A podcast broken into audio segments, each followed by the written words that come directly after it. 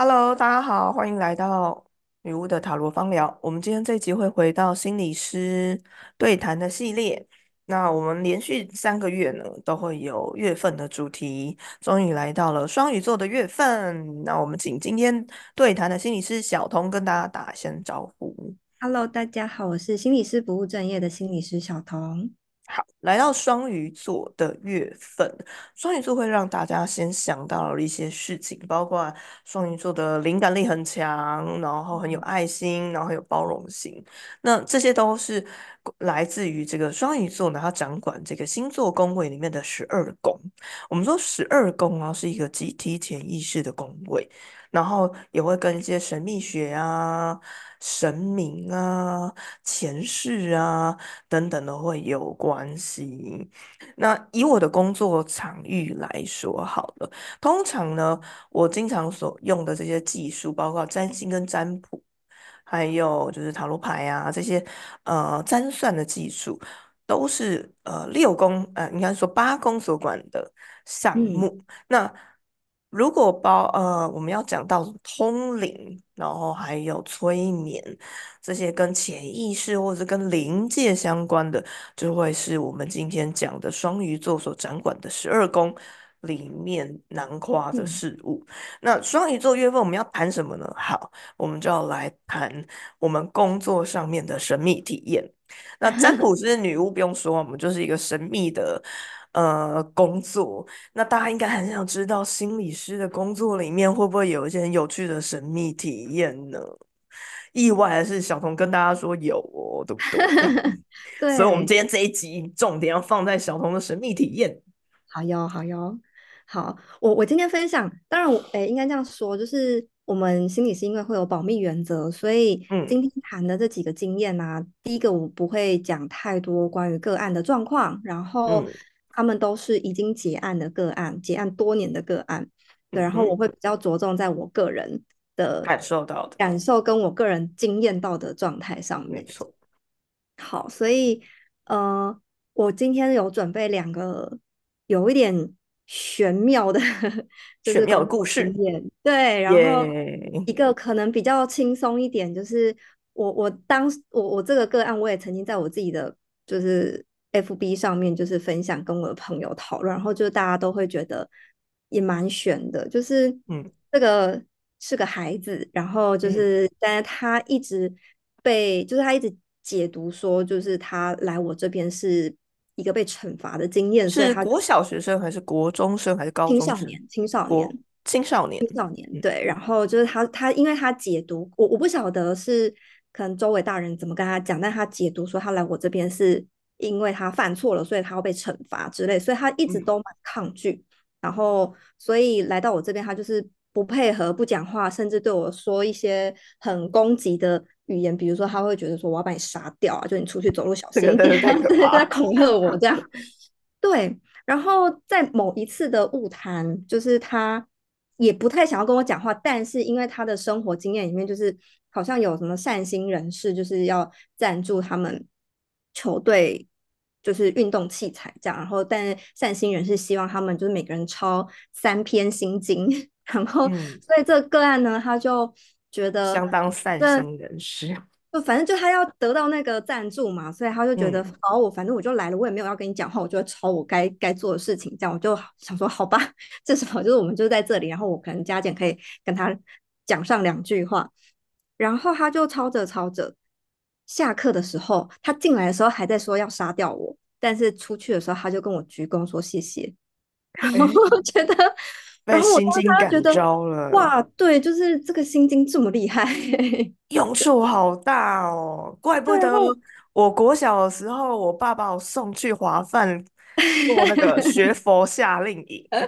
结业也是大家要背，心经哦，所以其实哦，我是会背的。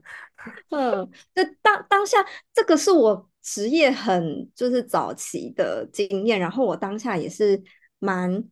蛮就是有有有小小吓到，因为我觉得我前面跟这个人工作了好几次都不改他的态度，但没想到就是抄了经之后，他就是反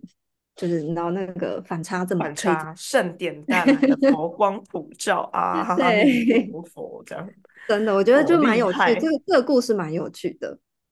嗯，很正向呢，对啊，蛮。正向很的，正向，真的很正向，怪不得会，有一些就是超心经的一些课程嗯，啦，然后还会有一些什么练习簿什么的。我记得之 前好像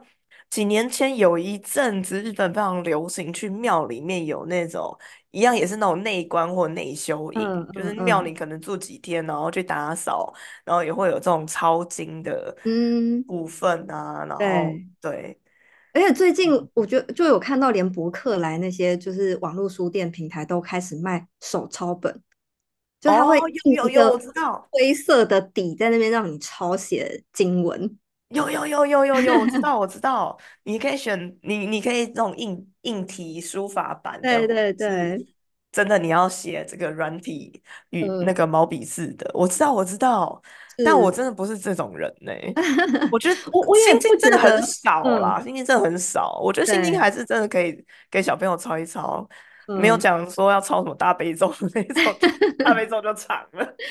对，我我觉得不是每一个，我我还是要重重申，就是我觉得这是一个特殊的体验，就我不觉得每个人嗯，抄了都能达到这个。都有用，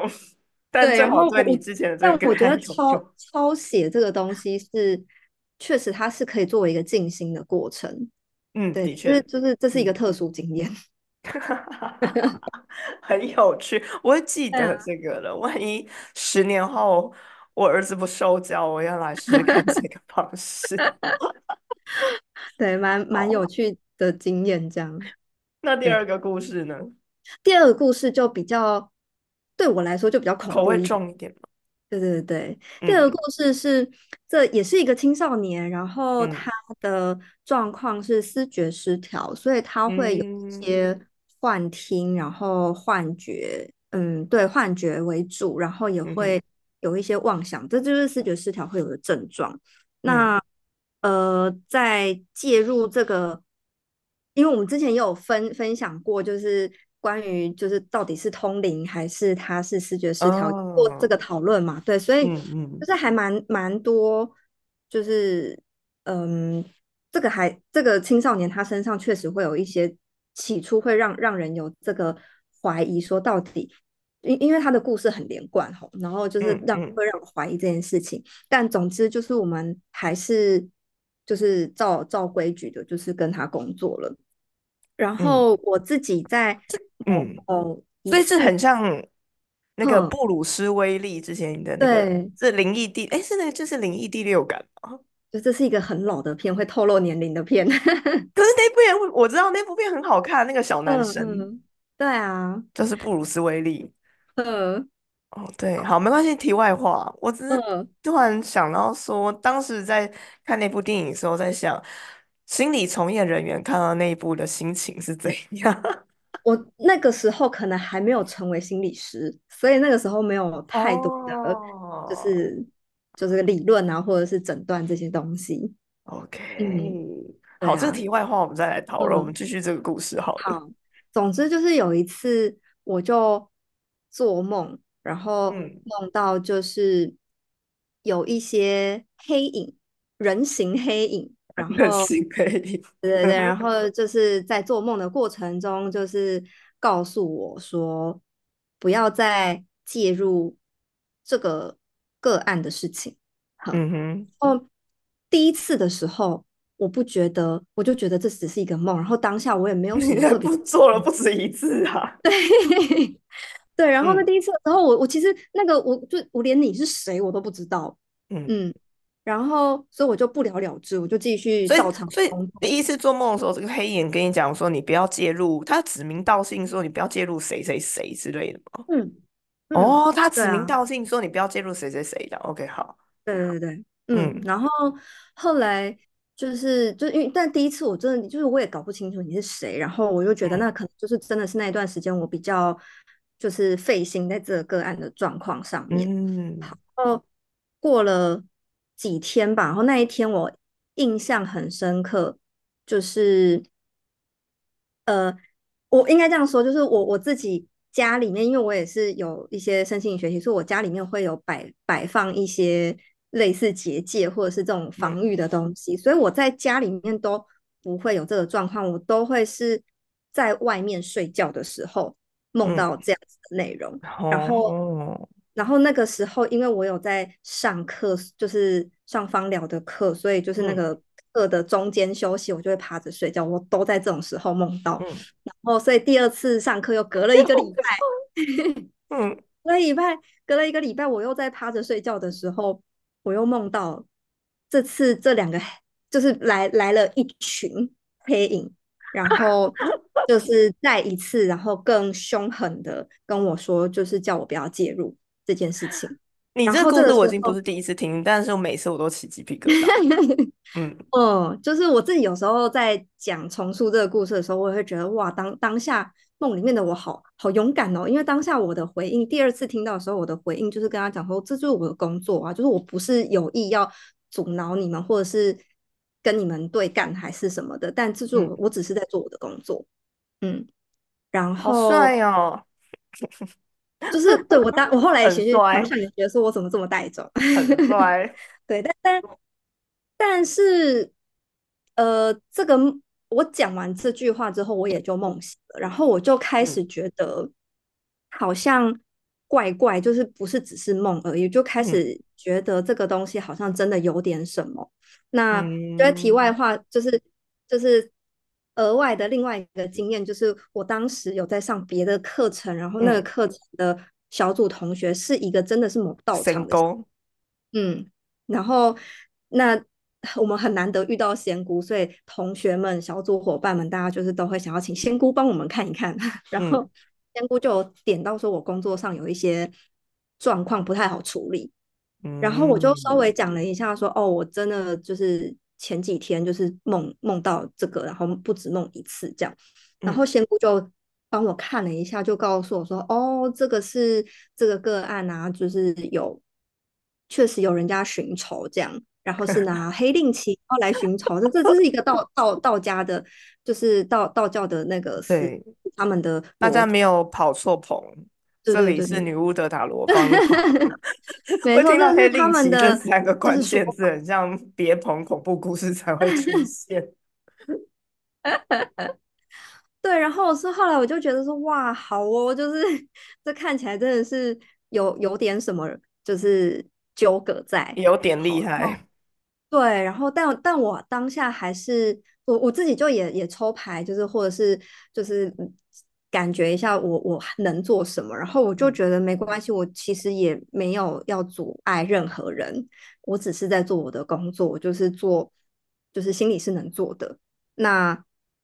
能不能变好，或者是能不能消除这个恩怨，其实还是取决于当事人。对，其实嗯，是真的是这样子。对啊，对啊，所以我就继续做我的工作，然后，嗯然后我觉得蛮妙的这个部分，我可能也没有跟你讲过，就是这个是我之嗯后啊，就是在见这个个案的时候，呃，他已经在医院住院的状况，然后哦曾经有一次我去医院看他，然后就那个会客室就只有我跟这个个案这样。然后中间就有一段是他就是那个妄想或或说那个幻幻觉的状态出现了，然后呃有一小段我觉得是很像被附身的状态，嗯，嗯，然后那个口气跟梦里面跟我讲话的口气一模一样，哦，所以我觉得鸡皮疙瘩要起来了。所以我就会觉得这这整个过程真的是蛮奇幻，然后呃，我我觉得参与其中，我真的会觉得是一个，就是如果你只是单纯用就是人间的生病去看待，你会很难解释的一个状态。嗯，但但我我觉得我。错棚了，我好像停停在隔壁恐怖故事棚。对，可是可是我觉得最后我我能够比较稳定，或者是说可以说服自己不要怕，我觉得很很大的原因是我一直相信，就是那个不是我得罪的人，我跟他没有什么恩怨。无冤无仇。对，就是我觉得我在做一个我可以很，嗯，就是没有没有心虚的事情。嗯，然后，我觉得这个。我觉得这个点是，呃，我我觉得我也在过程中就是有让个案知道，但我不确定他有没有办法做到啦，因为毕竟嗯他整个人是混乱的。但但我也是让他知道说，就是如果要有一些什么变化，就是你向我们求助，我们都很愿意帮忙，但嗯是要不要行动，要不要做点什么，其实这件事情是决定权在他。嗯，嗯对啊，所以我觉得通过这个故事来看啊，说真的。我们可以说，不管你遇到什么样的状况啦，不管嗯是真的身心疾病的问题，或者是有一些临界的状况、灵性的问题需要处理，其嗯实还是都可以找到一些人帮忙。不管你要找筛工，还是要找心理师，还是要找身心科医生，对这些你都对，还是可以呃找到人帮忙。那很嗯重要，应该是你自己是愿意去求助，这个很重要，更勇敢一点嗯，去求助，不管你，要找社工或心理师，求助是一个能力，能力，嗯嗯，嗯因为嗯我我真的经验到很多人他会拖到最后一刻，或者是他觉得他自己没有选择，很多时候是因为他卡住，他觉得求助是脆弱的表现。嗯可是其实嗯，求助是是一种能力，就是是你状态比较好，你才有办法求助。哦，这样其实也是也是，对啊，嗯，嗯，好诶，我觉得今天这两个故事实在太精彩了。我觉得今天大家应该会听得非常的满足。我是一个喜欢恐怖故事的人，所以我觉得我听得非常的 满足。呃，那我们 今天谢谢小彤的分享，就是嗯，灵异故事，以后再有机会再跟大家分享一些有趣的故事好了。呃，那今天就先到这里喽，嗯，拜拜。拜拜。